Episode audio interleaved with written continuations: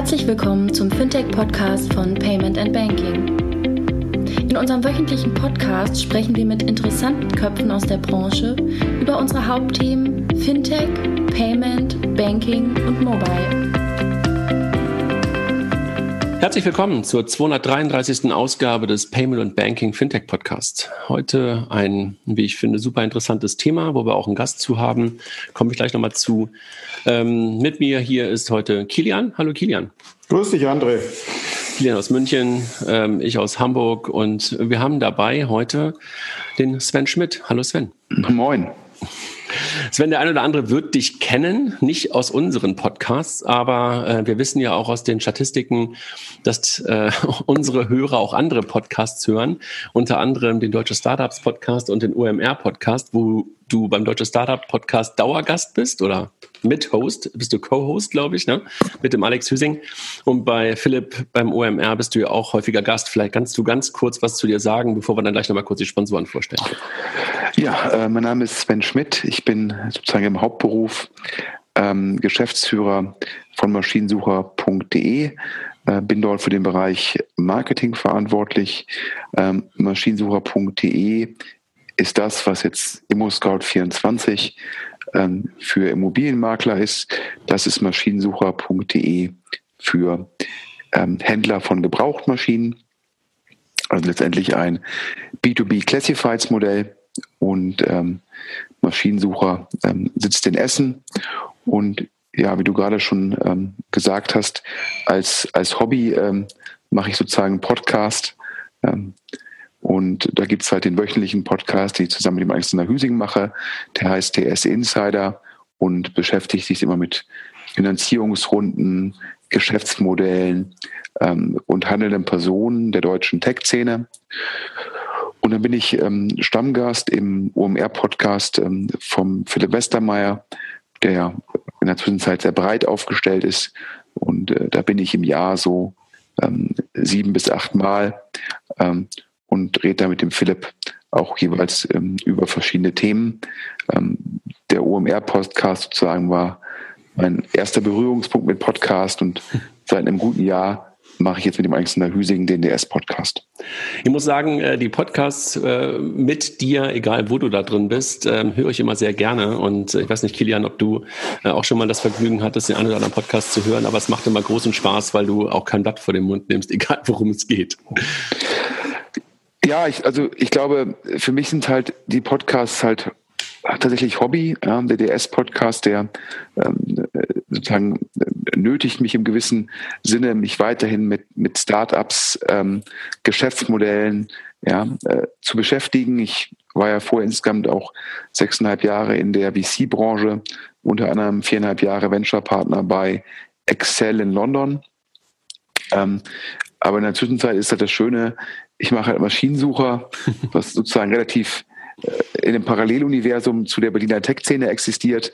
Ja, da gibt es sozusagen neben dem Gründer und mir keine Gesellschafter, also auch keine Investoren. Und ist natürlich auch ein, ein Nischenmodell. Und das gibt mir halt die Freiheit, auch einfach mal ähm, meine Meinung kundzutun. Und ähm, da jetzt ich mit dem Podcast auch jetzt sozusagen nicht versuche, irgendeine Storyline zu verkaufen, ähm, sondern für mich ist das ein Hobby, wo ich journalistisch tätig werde. Mhm. Da denke ich mir, das, das, erlaubt mir dann halt auch mal ähm, klare Meinungen zu vertreten. Absolut.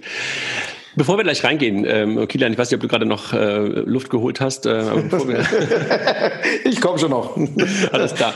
Bevor wir, bevor wir, bevor wir reingehen in, in, das Thema und euch auch ganz kurz sagen, worüber wir nicht reden wollen äh, mit Sven, außer bei maschinensucher.de. Ähm, kurzen Dank an unsere Sponsoren, ähm, die wir jetzt auch schon seit einiger Zeit dabei haben, die Kollegen von Mastercard, ähm, die Kollegen von smartsteuer.de slash fintech ähm, die halt auch gerne mit, mit euch ähm, Partnern, also mit euch Hörern äh, und den Kollegen von FinCompare, die sich in ihrem Spot kurz selber vorstellen. Grüezi, mein Name ist Stefan Frei und ich bin Firmenkundenberater bei FinCompare. Durch die automatische Vorqualifikation, Bilanzanalyse und unsere Matching Engine kann ich mehr Zeit mit meinen Kunden verbringen. Wir sind wie eine modulare Hausbank, nur unabhängig und technologiegetrieben. FinCompare verbindet Banken, kleine mittelständische Unternehmen und Fintechs durch ein digitales Ökosystem und schafft die Grundlage, um Open Banking in der Unternehmensfinanzierung effizient einzuführen. Lernen Sie uns kennen www.fincompare.de. Sven, wir sind hier nicht, um über Maschinensucher zu sprechen. Ähm, was bestimmt irgendwie auch mal ganz spannend wäre, äh, darüber nachzudenken, wie es bei euch im Checkout, im Payment und sowas aussieht.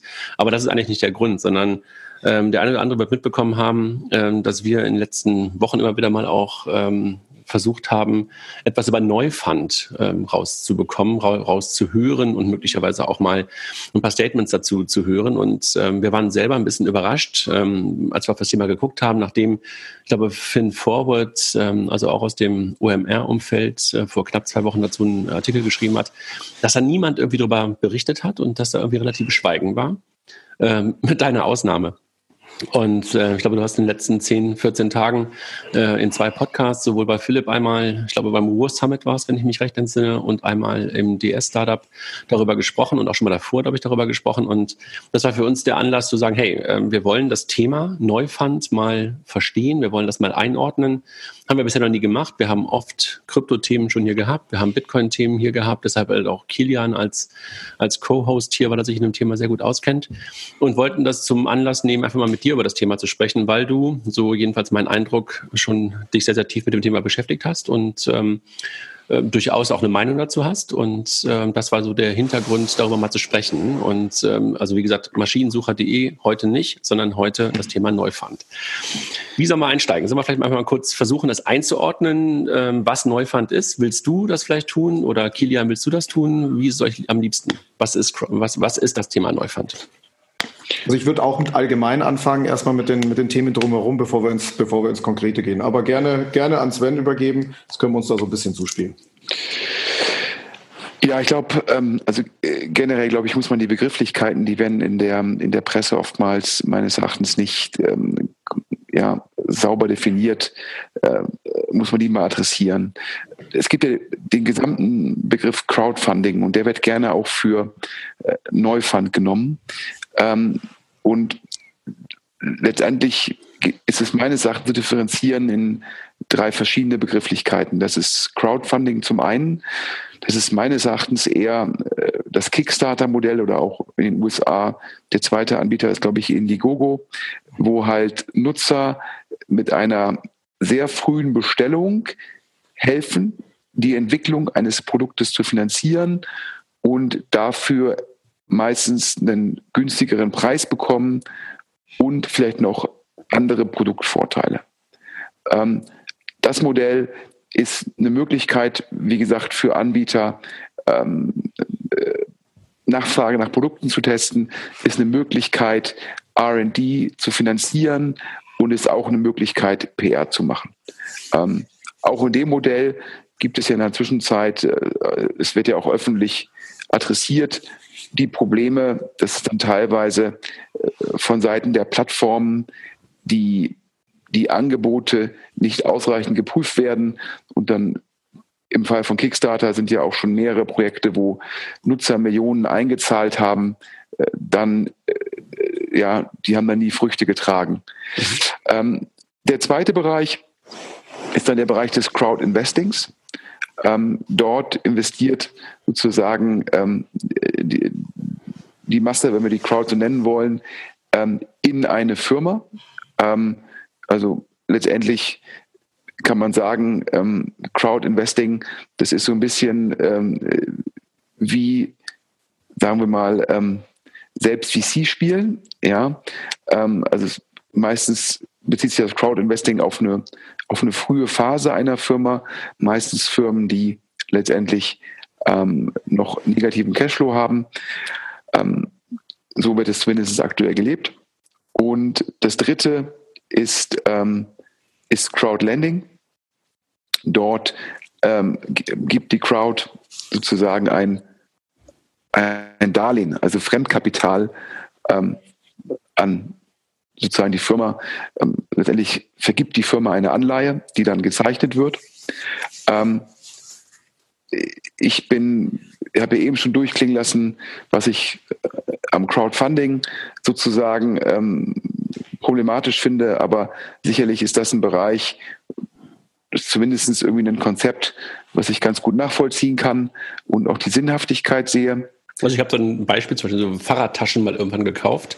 Weißt du, so, so wasserdichte, ganz, ganz dünne, funktionierte einwandfrei. Aber ich kenne natürlich auch die Beispiele davon, dass irgendwas so gar nicht angekommen ist, was man irgendwie mal so mit, keine Ahnung, 100 Dollar oder sowas äh, versucht hat zu unterstützen. Ne? Das, das ist, ja. glaube ich, so das Thema. Ich glaube, ich glaube, es gibt halt im Endeffekt ähm, da zwei Kategorien, wo es problematisch ist. Das eine ist halt die Kollegen, sage ich mal, die äh, höflich in der Grauzone agieren, die halt auf solchen Plattformen relevante Beträge einsammeln und das dann de facto nutzen, um sich hohe Gehälter zu zahlen und ähm, luxuriöse Geschäftsreisen. Ähm, das ist für die Unterstützer problematisch. Und die zweite Rubrik ist es halt, wo halt Produkte vorgestellt werden, die sehr, sehr attraktiv aussehen, die dann aber meistens entweder gar nicht machbar sind oder halt mit dem aufgenommenen Kapital nicht zu realisieren sind. Mhm. Und äh, letztendlich glauben mir die Plattformen immer, ähm, dass alleine die Nachfrage äh, würde zur ja, äh, positiven Selektion führen. Und das ist meines Erachtens nicht der Fall, ähm, weil ja niemand auch beim Crowdfunding dagegen wetten kann. Das heißt, ich sage mal so, wenn man eine Million Leute adressiert, ja, und man findet 10.000 äh, Leute, die einem jeweils 100 Euro geben, ähm, also und 10.000 Leute von einer Million, das ist ja nur ein Prozent. Das heißt, ähm, um sozusagen ja da in der Grauzone zu, Grauzone zu agieren, muss man halt nur ein Prozent der Leute überzeugen, ja, mit einem mit einem gut gemachten Video und vielleicht einer gekonnten Darstellung. Und das finde ich in der Summe dann auch schon problematisch und würde mir da eigentlich wünschen, dass die Plattformen äh, auch da ja Due Diligence machen würden. Mhm. Crowdlending hingegen halte ich noch für viel problematischer. Ähm, das habe ich ja auch schon mal in Bezug gesagt. Wir haben ja Crowdlending im Sinne wie so Anleihen, gibt ja auch solche Plattformen wie Exporo, wo letztendlich die Crowd ähm, die ja eine Art Mezzaninfinanzierung gibt. Das heißt, ähm, die Bank gibt das FK, was letztendlich ganz vorne steht. Der ähm, Bauunternehmer gibt EK, was ganz hinten steht. Und die Crowd gibt Fremdkapital, was zwischen der, dem Fremdkapital der Bank und dem Eigenkapital vom Bauunternehmer steht. Also sozusagen eine Mezzaninfinanzierung. Ich glaube, eine Mezzaninfinanzierung ist schon für professionelle Anleger sehr schwer zu beurteilen, was das Risiko ist und was der Zinssatz ist, der für das Risiko angemessen ist. Mhm. Ähm, und ich bin überhaupt nicht überzeugt, dass die Crowd das beurteilen kann. Mhm. Ähm, da investieren Leute teilweise 3.000, 4.000 Euro und die beschäftigen sich damit ja auch gar nicht. Ähm, das heißt, es gibt ja oftmals diese, diese, diese, diese Aussagen, ja, aber äh, die Weisheit der Masse. Das mag halt irgendwie zutreffend sein, ähm, wenn man schätzen muss, wie viel ein Centstücke passen irgendwie in ein Glas. Ähm, aber ich glaube nicht, dass es zutreffend ist, um gute Investitionsentscheidungen zu treffen. Und ähm, dementsprechend sage ich da immer so ganz platt, ja, wenn die Hausbank der Firma kein Darlehen geben will, wenn keine Venture Debt Firma ein Darlehen geben will, ja, wenn niemand der Firma mehr ein Darlehen geben will, dann wird die Crowd gefragt. Das heißt, das ist ja die Problematik der sogenannten adversen Selektion, ähm, wo die Crowd nur zum Zuge kommt, wenn alle anderen Nein gesagt haben. Und das ist ja immer problematisch, egal ja, was man macht im Leben. Ja, wenn man die Nummer 53 ist, die gefragt wird und vor einem 52 abgesagt haben, dann muss man A, mehr wissen als die 52 vorher. Und man muss eigentlich auch verstehen, warum die 52 vorher aus falschen Gründen abgesagt haben. Ja, ähm, beides ist sehr, sehr vermessen. Und ähm, also dementsprechend ähm, bin ich da auch beim Crowdlending sehr skeptisch. Ja, und ähm, das ist aber eigentlich nur zu der Begrifflichkeit, äh, was es da für verschiedene Plattformen gibt. Und wir sprechen ja heute, äh, du hast der Neufund adressiert, primär über das Crowd Investing, wo halt die Masse ja in sozusagen eine Firma investiert, in das Eigenkapital und ähm, davon dann im besten Falle profitieren kann. Ich finde es einen ganz guten, also man kann sich ganz gut merken, indem man sagt, Crowdfunding geht um Kauf, Investing primär EK, Lending primär FK in dem, in dem Sinne, sodass man es wenigstens ungefähr einordnen kann. Ich glaube, auch die Differenzierung fällt der Masse schon schwierig. Die Unterscheidung zwischen diesen drei Elementen ist so ein bisschen meine Erfahrung.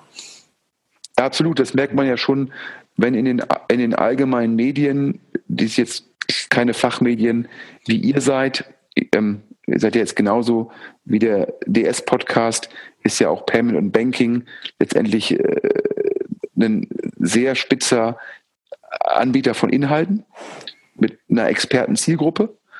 Ähm, aber wenn man halt darüber hinausgeht und man liest halt sozusagen in der normalen Zeitung über diese Themen, dann werden diese Begrifflichkeiten äh, sehr stark vermischt genutzt. Und wenn der Wirtschaftsredakteur das schon nicht auseinanderhalten kann, dann bin ich sehr skeptisch, ähm, warum das letztendlich äh, die Masse ähm, äh, dazu in der Lage sein sollte. Deshalb bin ich auch jemand, der immer gesagt hat, solche Produkte, also gerade Crowd Investing und Crowd Lending, also Anlageprodukte, ja, müssen reguliert sein, um den Kleinanleger zu schützen. Darauf wollte ich gerade hinaus, Sven. Also ähm, eigentlich ist doch seit 2015, glaube ich, gibt es das Kleinanlegerschutzgesetz. Eigentlich fallen doch beide da rein, ne? also beide, beide Anlageformen, über die wir gerade gesprochen haben. Ähm, hast du das Gefühl, dass momentan ähm, dieses Kleinanlegerschutzgesetz ähm, nicht weit genug geht? Oder ist das Kleinanlegerschutzgesetz möglicherweise an manchen Stellen mit Lücken versehen? Oder sind wir hier in diesem typischen Thema, was wir im Payment auch teilweise kennen, dass sich mal wieder Europa nicht einig ist? Oder alles zusammen? Ich muss jetzt äh, fairerweise sagen, dass ich mich jetzt mit äh, dem Gesetz nicht gut genug auskenne, mhm. um zu beurteilen. Es gibt ja immer zwei Möglichkeiten. Das Gesetz ist per se nicht ausreichend oder aber das Gesetz wird nicht ausreichend gelebt. Mhm, ja, okay. Aber wenn ich mir, wenn ich mir angucke, ähm, es gibt dieses berühmte Beispiel im Bereich Crowdlending, Hallo meine Lieben, ich muss mal ganz kurz reingehen. Ich habe hier gerade auf Pause gedrückt, ungeschnitten geht's gleich weiter, aber jetzt mit einem kleinen Kommentar, denn im Folgenden haben die Kollegen im Eifer des Gefechts Capilendo mit Companisto verwechselt. Sorry dafür, ähm, denn die äh, von Flörke äh, Finanzierung, ähm, über die gleich gesprochen wird, fand äh, statt bei Capilendo, nicht bei Companisto, also von Flörke Finanzierung bei Capilendo, nicht bei Companisto, obwohl jetzt gleich darüber gesprochen wird. Ähm, insofern tut es leid, hier die Korrektur und jetzt geht's weiter. Tschüss. Ähm, wo die Crowd über Companisto in von Flörke investiert hat, von Flörke ähm, ein Investment von Frank Thelen aus der Höhle der Löwen, ähm, ein vertikal integrierter E-Commerce-Anbieter im Bereich äh, Initial Männer-Accessoires, der dann über Companisto ein relevantes Darlehen aufgenommen hat. Ähm, und da ist ja ex post festgestellt worden, ähm, dass die Zahlen, mit denen von Flörke auf Companesto geworben hat, ähm, nicht den Fakten entsprochen haben. Also das heißt sozusagen, eigentlich ist das Gesetz da, das Gesetz ist sozusagen auch möglicherweise ausreichend, aber teilweise sind die Plattformen möglicherweise zu schnell dabei und äh, es wird möglicherweise nicht vorher geprüft und dann ist das Kind schon in den Brunnen gefallen, bevor überhaupt ähm, das Gesetz sozusagen wirklich so richtig die Schärfe oder bevor, ja, bevor das Gesetz sozusagen zum, zum, zum ähm, genutzt werden könnte. Ja, also das ist sozusagen das, was uns dann teilweise passiert ist und Anlegern passiert ist. Ja, ich glaube, es ist halt immer eine Frage der Anreizsysteme. Wenn du also eine Plattform baust wie Companisto, dann äh, hast du zwar langfristig das Anreizsystem, ähm, dass du erfolgreiche Investments vermittelst, weil du dann ja, das baut deine Reputation auf, bessere Reputation, mehr Anleger, mehr Anleger, mehr Anbieter und so weiter und so fort. Aber kurzfristig brauchst du halt überhaupt Deals auf der Plattform, um Einnahmen zu erzielen. Und ähm, scheinbar hat dieses Anreizsystem da überwogen, denn nach meinem Verständnis hat Companisto keinerlei Prüfung gemacht, ob die Aussagen auf der Plattform zutreffend sind. Mhm. Und gab scheinbar auch keine geprüften Jahresabschlüsse oder ähnliches, also von einem WP geprüft. Und das ist natürlich meines Erachtens extrem problematisch. Und ähm, zum Schluss ist dann immer die Situation, Ähm, Kompanisto sagt, mein Name ist Hase, ich weiß von gar nichts. Ähm, die Firma ist dann, wie jetzt von Flörke, insolvent. Ähm, da gibt es nichts mehr zu holen. Und auf einmal gibt es auch ex post kein Anreizsystem mehr für einen geschädigten Anleger eigentlich dagegen vorzugehen. Ja, weil wenn ich dann irgendwo 200.000 Euro investiert habe und eigentlich müsste ich sozusagen jetzt gucken, wer ist dafür verantwortlich, aber es lohnt sich halt nicht, sozusagen die Transaktionskosten auf mich zu nehmen, wenn ich nur 2.000 bis 3.000 Euro investiert habe und auch nicht ganz klar ist, ob ich jemals von irgendjemandem wieder Geld zurückbekommen kann. Weil du möglicherweise auch ganz hinten in der Rangfolge stehst oder was auch immer, ne? Durch die ganzen Konstrukte, die. Ja, ist ja, ist ja genauso wie bei Kickstarter. Ne? Ich, ich sag mal so, hm, letztendlich Crowdfunding, das kann ich ja, wenn ich jetzt bösartig bin und mir gelingt es durch gutes Marketing von irgendwie 500.000 Leuten jeweils 20 Dollar einzusammeln, dann habe ich halt, ja, im schlimmsten Fall habe ich da 10 Millionen Dollar mitgehen lassen. Aber alle Geschädigten haben halt maximal äh, jeweils 20 Dollar verloren. Mhm. Das heißt, keiner der Geschädigten hat einen, äh, hat, Anreiz, hat, einen, hat einen monetären Anreiz, das aufzulösen. Mhm. Und dann gibt es da Situationen, ja, wo der Anglizismus wahrscheinlich wäre, ja, getting away with murder. Mhm. ähm, und das kommt da alles zusammen. Und deshalb sage ich halt, da braucht es halt einen sehr ausgeprägten Kleinanlegerschutz mhm. und da braucht es auch klare Vorschriften für die Plattform.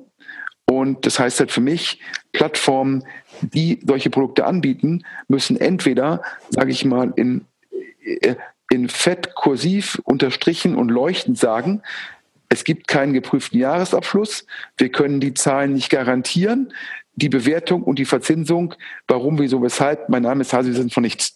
Das heißt, entweder muss man dem Anleger transparent machen, dass da nichts geprüft ist, oder aber die Plattform muss dafür haften. Mhm. Genau, weil es ist ja nicht so, dass diese Sachen nicht lösbar wären. Ja? Also, diese, also das könnte man ja alles tun. Das ist ja wahrscheinlich entweder eine Mischung aus, wenn ich soweit in Vorleistung gehe und Jahresabschlüsse prüfe oder was auch immer mache, dann rentiert sich vermutlich der ganze Deal für die Plattform nicht mehr. Wäre mal eine Annahme. Korrekt. An, andere Annahme wäre auch, vielleicht ist eine gewisse, in Anführungsstrichen, Naivität im Spiel, zu sagen, das geht schon so irgendwie. Und vermutlich ist es irgendeine Kombination. Also ich glaube, ich glaube im Leben ist ja, glaube ich, ähm, Behavioral Finance sagt ja ganz klar, getrieben, äh, Fehler immer getrieben von Gier und Angst. Ähm, ja, und in dem Fall wahrscheinlich die Angst davor, die Umsatzziele nicht zu, erzielen, nicht zu erreichen und die Gier, den Umsatz mitzunehmen. Ähm, aber klar, wir reden ja hier, gibt ja schon einen guten Grund, warum es ja, sogar die Mittelstandsanleihen, die es vor ein paar Jahren gab, waren für die Anleger nicht erfolgreich. Weil auch wenn ich so eine 30 Millionen Anleihe als sozusagen emittierende Bank ausgebe und sogar wenn ich darauf irgendwie, keine Ahnung, 4, 5 Prozent habe, das ist relativ viel Arbeit für relativ wenig Geld. Das hört sich vielleicht für viele Hörer arrogant an, aber letztendlich äh, gucken halt ja die Investmentbanken auch, wohin sie ihre Ressourcen allokieren und, äh, und letztendlich ist alles getrieben, wie kann ich halt hohe Volumina erzielen. Und wenn man jetzt Crowdlending macht und die, man nimmt irgendwie ein bis zwei Millionen aus, ja, da kann, wenn man das richtig macht, sind die Transaktionskosten relevant höher als der Umsatz, den man daraus erzielt. Mhm. Das heißt, diesen Markt gibt es aus einem guten Grund nicht. So, ähm, das ist ja genauso, wie es letztendlich keinen transparenten Markt geben kann, der mit, ja, äh, ich sag mal, auf dem die Pommesbude um die Ecke gehandelt wird. Weil letztendlich ist jede M&A-Transaktion, ja, die bedarf guter Anwälte, guter Wirtschaftsprüfer, eines guten Corporate Finance Beraters und das führt dann halt zu Transaktionskosten, die wahrscheinlich am unteren Ende bei 400.000 bis 500.000 Euro liegen. Und das frisst die Pommesbude um die Ecke auf. So. Und ähm, die Logik die gilt da für alles. Und das führt dann auch dazu, dass meines Erachtens man sagen sollte, alle Leute, die sozusagen in so einem Bereich investieren, ja, das sollten halt professionelle Anleger sein, die da eigenes Verständnis mitbringen und denen diese Herausforderungen transparent sind. Und ähm, ja, ich sage ja immer so ein bisschen provokant, ja, wenn, wenn ich irgendwie ähm, Crowd Investing oder Crowd Lending shorten könnte, ja, ähm, dann bräuchte ich auch gar keinen operativen Job mehr. ähm, äh, denn ähm, das, dann wird es mir sehr gut gehen, ja. Nehmen wir da ganz im Ernst, wenn man so ein bisschen zurückguckt, das war ja mal ein Hype, ähm, das ganze Thema ähm, Crowdlending, Crowdinvesting ähm, auf, eine, auf eine andere Art und Weise so vor, vor drei, vier, fünf Jahren und, und viele, viele dieser Modelle, wo die ganz normale Startups ja irgendwie da drin waren, ähm, haben ja nicht wirklich funktioniert. Ne? Also ähm, Companista ja, aber, und ein paar andere. Also Seedmatch, ja Companembus, genau. Bergfürst und so weiter. Ganz klar. Ich war ja in der Zeit auch bei Excel und bei Excel siehst du Themen ja aufgrund der Marke, haben die ja Zugang zu allen spannenden Firmen. Der Dealflow war da, ne? Der Dealflow war da und äh, keine Ahnung, mit Index zusammen führt in Europa. Mhm. Das heißt, kann man sich für die Hörer so vorstellen, wenn man irgendwie, ja, sag ich mal, du gehst, du siehst aus wie George Clooney, du bist George Clooney und du läufst in so eine, in so einen Club rein, dann hast du wahrscheinlich sozusagen äh, auch eine ganz gute Auswahl. So. Ähm, und so ist das, wenn du Index oder Excel bist. Und dann habe ich ein Thema gesehen, was dann für Excel ein klares Nein war. Und haben mich noch immer irgendwie andere VCs dazu angerufen, haben gesagt, hm, wie siehst du das? Dann haben die auch alle abgesagt. Und nach so neun Monaten war das, wann waren die Themen dann teilweise auf diesen Plattformen.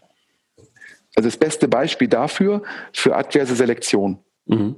Da haben vorher die Wissenden haben gesagt, nein, nein, nein, nein, nein. Und dann wurde es halt verpackt für die Unwissenden. Also ich, ich glaube, es gibt wahrscheinlich ein paar Dinge, äh, die wahrscheinlich funktioniert haben äh, können, weil es möglicherweise dann auch vielleicht ein bisschen zufällig war oder das Team sich verändert hat oder was auch immer.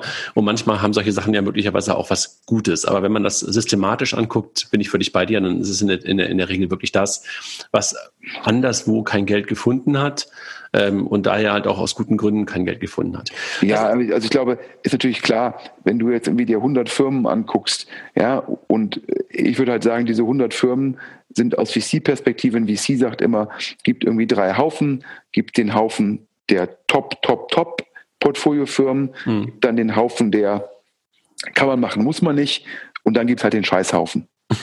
ähm, und auch in dem Scheißhaufen sind dann von 100 Firmen zwei, drei wieder erwarten, die erfolgreich werden.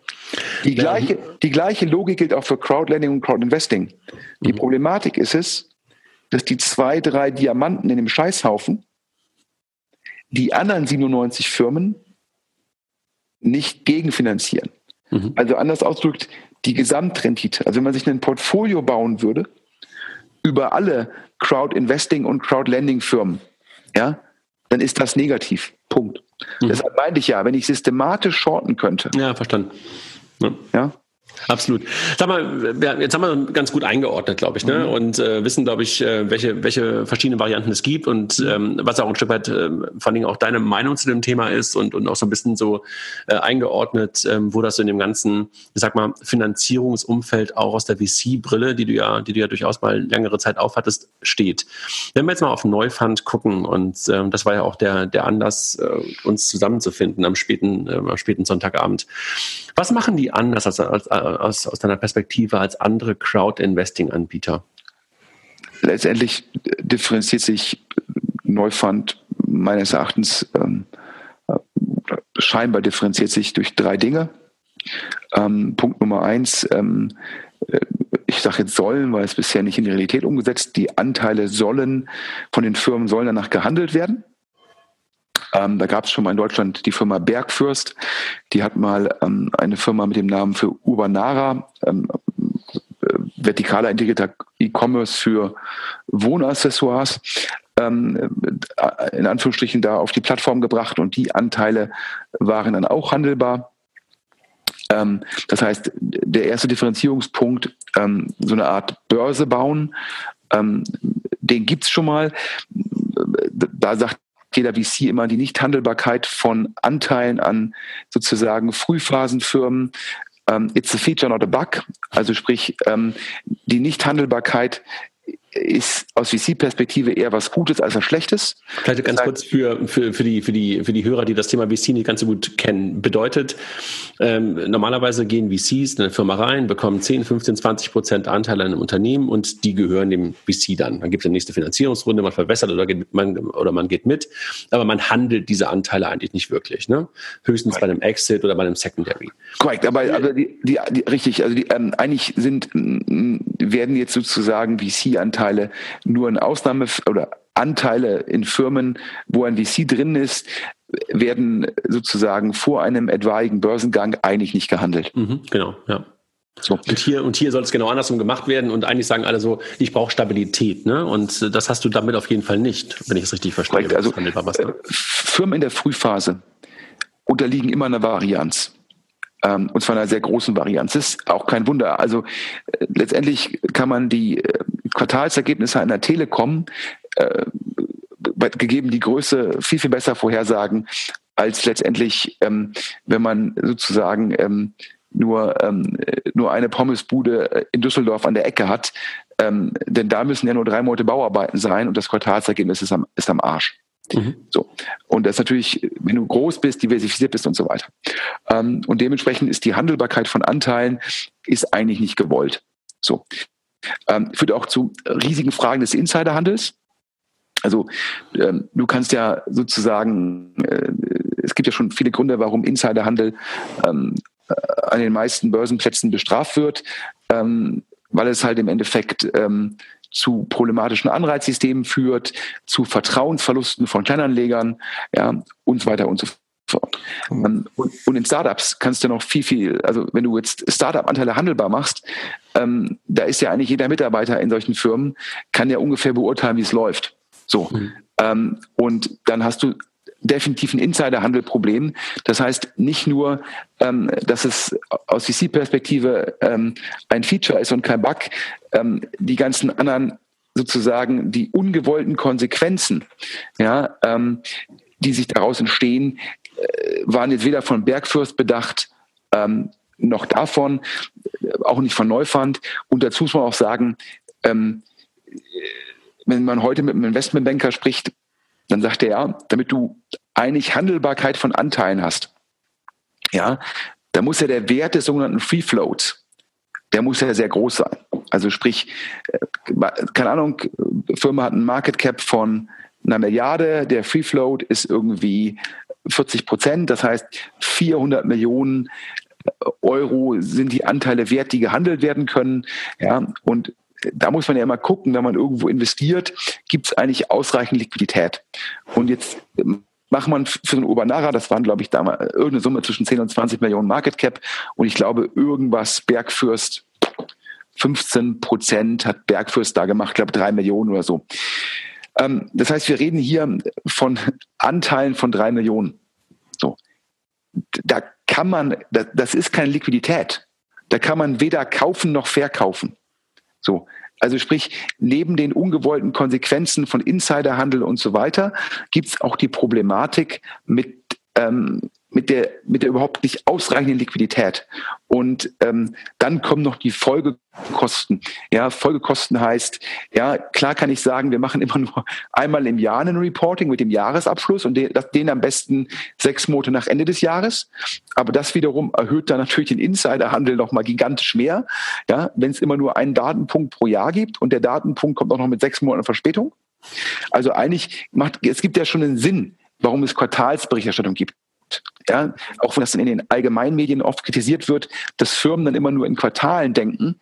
Aber diese Quartalsberichterstattung führt dazu, dass Anleger überhaupt eine Transparenz haben und die Transparenz brauchen sie, um überhaupt den Wert ihrer Anteile beurteilen zu können.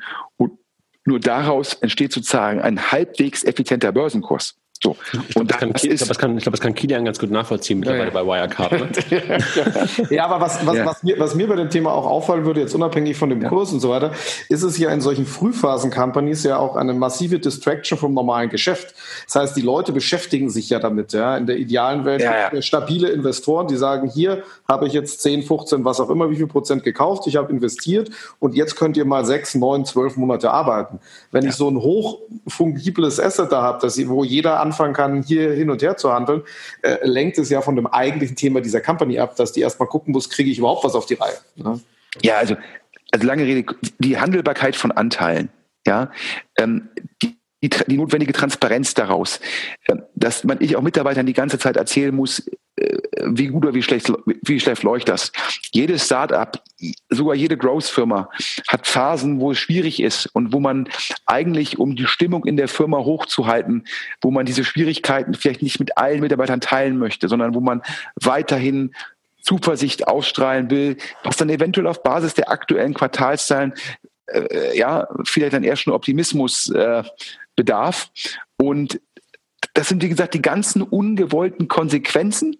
Also meines Erachtens ist das irgendwie, ähm, ja, vielleicht noch vorne irgendwie so ein bisschen guter Wille gedacht, aber hinten raus, ja, gibt es für mich keinen, gibt ja auch einen Grund, warum es in Deutschland und eigentlich auch in den USA in der Zwischenzeit kaum mehr, ich sage jetzt mal, diese Börsengänge mit extrem niedrigen Marktkapitalisierungen gibt.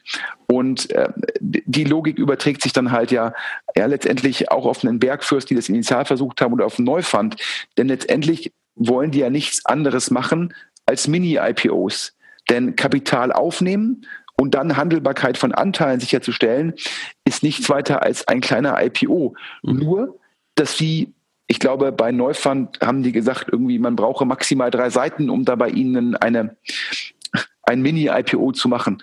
Äh, oder die nennen das ETO, Equity Token Offering. Ähm, und ja, niemand kann auf Basis von drei Seiten beurteilen, ob die Firma x Euro wert ist. Und nochmals ganz wichtig, da es kein Shorten gibt, gibt es auch keine heilende Funktion. Das heißt, immer, wenn ich Märkte habe, wo die Leute nur long gehen können, ja, das, das führt nicht zu effizienten Preisen. Ja, auch wenn wir teilweise in Deutschland eine Diskussion haben betreffend des Shortens, ja, also äh, Thema Wirecard, mhm. ähm, ist es so, dass man sicherlich auch immer kontrollieren muss, ob jemand versucht, den Markt zu manipulieren. Aber Marktmanipulation ist unabhängig von Long or Short. Ich muss als BaFin, ich muss als Börse gucken, dass mein Marktplatz nicht manipuliert wird. Aber generell führen die Leute, die shorten, die schaffen einen Wert, in dem der Markt Effizienz wird ja, weil sie sozusagen auch eine andere Art von Informationen dem Marktplatz zusteuern oder beisteuern. Also vielleicht ganz kurz oder für diejenigen, die das nicht ganz so nicht ganz so verstehen, das Thema Long gehen heißt einfach darauf hoffen, dass diese Firma in der Zukunft erfolgreich ist und genau darauf spekulieren. Und Shorten heißt zu sagen so, wow, das wird möglicherweise nicht ganz so gut gehen. Ich gehe einfach auch auf einen fallenden Aktienkurs, auf einen fallenden Kurs des Unternehmens. Ne? Ja klar, und das ist ja generell aktuell in Deutschland ist ja diese Shorten sehr verpönt. Ja, und ähm, es gibt ja letztendlich vielleicht ein Gedankenspiel für die Hörer. Wir, wir haben ja in der Zwischenzeit die ganzen Indexfonds und dann haben wir noch die ganzen sozusagen, ähm, ja, sage ich mal, die, die, die Computer- oder Algorithmusgetriebenen Hedgefonds. Ähm, und in der Sekunde, wo wir keinen echten Research mehr haben, also kein Research-getriebenes Kaufen und Verkaufen von Anteilen, ist die Frage, ob die, die Informationseffizienz oder Markteffizienzthese überhaupt noch Bestand haben kann. So. Und, ähm, und deshalb glaube ich halt, dass auch in dem Zusammenhang nochmal transparent wird, wie wichtig halt die Möglichkeit zu shorten ist. Und ähm, hier bei diesen ganzen Modellen, ein äh, bisschen überspitzt gesagt, ja, da braucht's halt nur einen Haufen von Idioten, die irgendwie äh, drei, die drei bunten Seiten Glauben schenken und am besten noch einem YouTube-Video. Und ähm, ähm, das ist die Herausforderung, aber wie gesagt, die Handelbarkeit von Anteilen, der erste Differenziator von Neufund, wie gesagt, hat Bergfirst auch schon versucht, ja, der macht überhaupt keinen Sinn. Punkt. Wer eine Mini-Börse sein will, sollte sich fragen, warum es halt keine Minis-IPOs mehr gibt in Frankfurt, in London oder auch irgendwie an der Nasdaq. Ja, weil es sich einfach nicht rechnet, die Transaktionskosten zu tragen, die Folgekosten, Quartalsabschlüsse und so weiter und so fort zu tragen und die Kontrolle und Regulierungskosten, die dann ja auch irgendwie dabei sind, das lohnt sich halt nicht. Und dieses Problem der ökonomischen Anreizsysteme wird auch nicht von Neufund aufgelöst. Ja, ist ganz wichtig. Die, diese Probleme werden überhaupt nicht in der Neufund-Logik adressiert. So, die wurden auch nicht in der Bergfürst-Logik adressiert. Nee, die, die gucken eigentlich alle nur sozusagen auf Transaktionskosten auf einer anderen Ebene. Transaktionskosten sozusagen in der Technik, aber nicht Transaktionskosten, die du, glaube ich, auch damit meinst, Correct. Transparenz herzustellen, eine DD, ja. wie du es gerade beschrieben ja. hast, zu machen, das Ganze rechtlich zu prüfen. Ja. Das sind ja sozusagen andere Arten der Transaktionskosten, die da manchmal möglicherweise gleiche, gleiche Vokabel, andere, andere, ganz, ganz andere Bedeutung haben. Korrekt. Und, und viel größer und viel mehr ungewollte Konsequenzen aus dem System von damals Bergfürst und jetzt dem angedachten System von, von Neufund. Du hast es jetzt ja angesprochen, der zweite differenzierende Punkt von Neufund ist ja die Thematik, dass sie sagen, diese Anteile werden auf der Blockchain gehandelt. Ähm, und es ist ähm, letztendlich ähm, ja, eigentlich nur die Aussage, dass sie hingehen und sagen, dass die technische Umsetzung ihrer Börsenfunktionalität ähm, ist eleganter und effizienter als die bestehenden Systeme, die jetzt beispielhaft von der Frankfurter Börse angewandt werden. Ähm, oh. und Wo, wobei man da schon sagen, die, die erste Frage stellen muss, also gar elegant äh, interessiert wahrscheinlich gar keinen und effizient muss auch erstmal bewiesen werden in dem Kontext, vermute ich mal. Du, korrekt. Und das ist, aber das Entscheidende ist es, und das habe ich äh, beim Ruhrsummit in, in Bochum gesagt, ähm, ob dem so ist oder nicht, das habe ich gar nicht, das kann ich nicht beurteilen und aber ich glaube, es ist auch total irrelevant. Denn mh, letztendlich, ich als Kleinanleger, der jetzt irgendwie beispielhaft an der Börse Frankfurt Aktien kauft, der stellt sich ja primär die Frage, ja, ähm, sind das, ist es eine Firma, in die man investieren kann? Kriege ich darüber Informationen? Gehören mir die Anteile wirklich? Findet da eine Kontrolle statt? Das sind ja meine Anliegen. Mein Anliegen ist ja nicht als Anleger, ähm, oh, äh, ist das jetzt auf der Blockchain und äh, ist es jetzt irgendwie noch mal ein bisschen effizienter für den Marktplatz, wenn das auf der Blockchain gehandelt wird. Aber Sven, ich, ich investiere doch nur noch bei einer Börse, die auf AWS läuft. Ja, ja korrekt. Das ist die gleiche Frage. Genau. Ähm, ob die Börse in der Cloud ist, ja, oder ob die, äh, der, die Handelbarkeit von Anteilen auf der Blockchain dargestellt wird, ähm, ob die Mitarbeiter sozusagen in Indien sitzen oder Frankfurt. Letztendlich sind das alles noch nicht mal sekundäre Fragen, noch nicht mal tertiäre Fragen. Ich habe ein bisschen provokant gesagt, hm, das ist halt so, wenn ich glaube, äh, als Börse, Börse hat ganz andere Erfolgskriterien. Äh, wenn ich auf einmal glaube, wenn ich jetzt mit einem Fußballverein gleichsetze, die Spieler spielen keine Rolle, der Trainer spielt keine Rolle, sondern in welche Richtung der Rasen gemäht ist. Ja, das ist so ungefähr die Analogie, ja, wenn man sagt zwischen den Erfolgsfaktoren.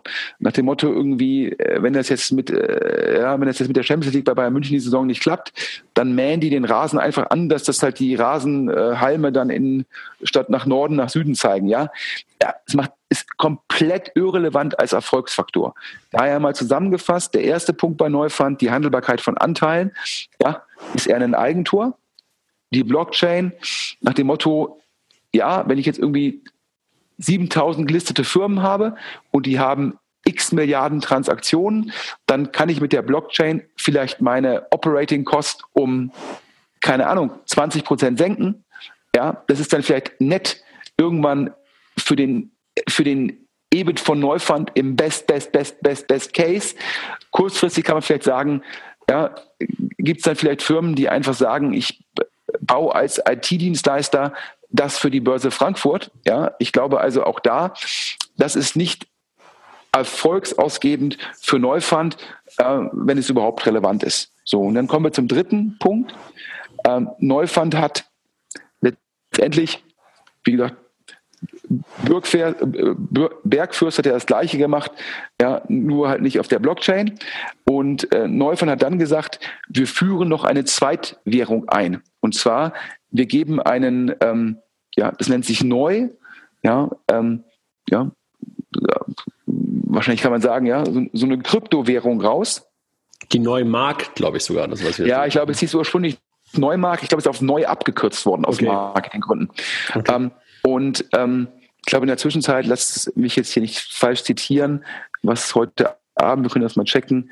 Ich glaube, dann äh, kann man mal gucken, was die aktuelle Market Cap dieser ähm, dieser, dieser neu, das heißt neu, nicht mehr, hieß früher neue Market, das heißt es neu, ist, glaube ich, die aktuelle Market Cap ist, glaube ich, 3,3 Millionen Euro. Das ist ja jetzt im Rahmen dieser ganzen ähm, Tokens jetzt nicht so viel. Ähm, und das haben sie gemacht, um aus zwei Gründen, um frühen Investoren einen Anreiz zu geben, in die Firmen zu investieren. Das ist der eine Grund. Und der andere Grund ist es, pro Neufund, den ein Investor bekommt, äh, pro Neu, den ein Investor bekommt, bekommt auch Neufund einen Neu. Also sprich, das Businessmodell von Neufund ist eigentlich, möglichst viele neu zu emittieren an Investoren, denn die gleiche Anzahl bekommt auch Neufund.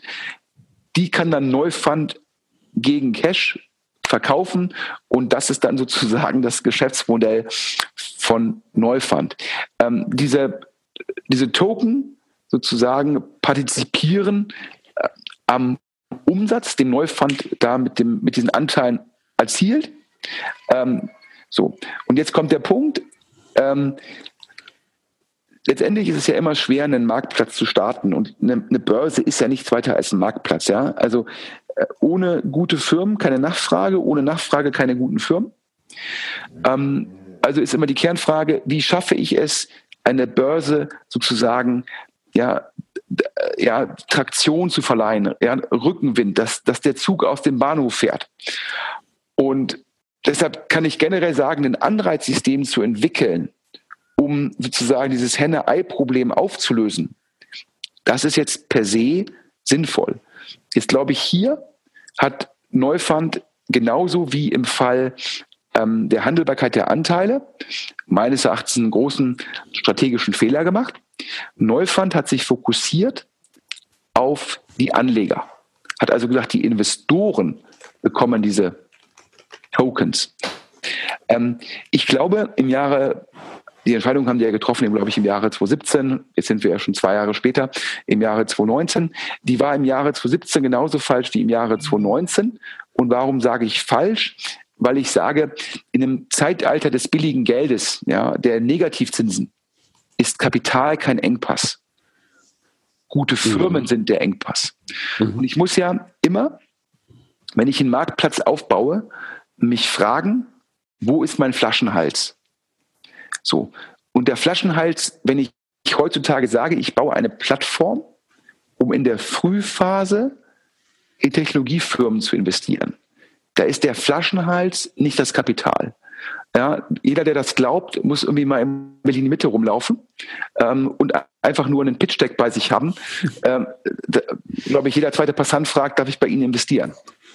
So, ja, nach dem Motto, bevor ich Strafzinsen an meine Bank zahle, werde ich lieber Seed-Investor oder Angel-Investor in Berlin Mitte. So. Geld ist im Jahre 2019 kein Engpass mehr.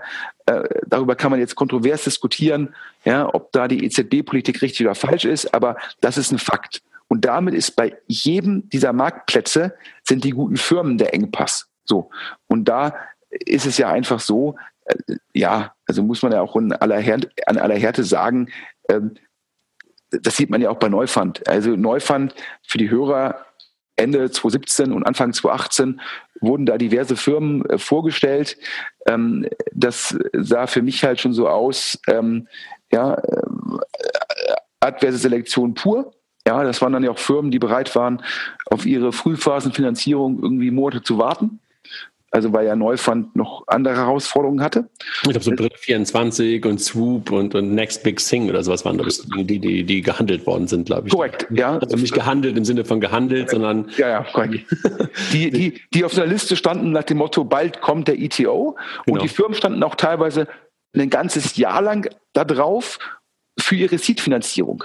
Und um es mal ganz klar für die Hörer zu sagen, jedes Startup, was ein Jahr lang braucht, um eine Seed-Finanzierung einzusammeln, hat ein ganz anderes Problem, als ob der Marktplatz das richtig für sie ist. Der hat nämlich ein Cash-Problem.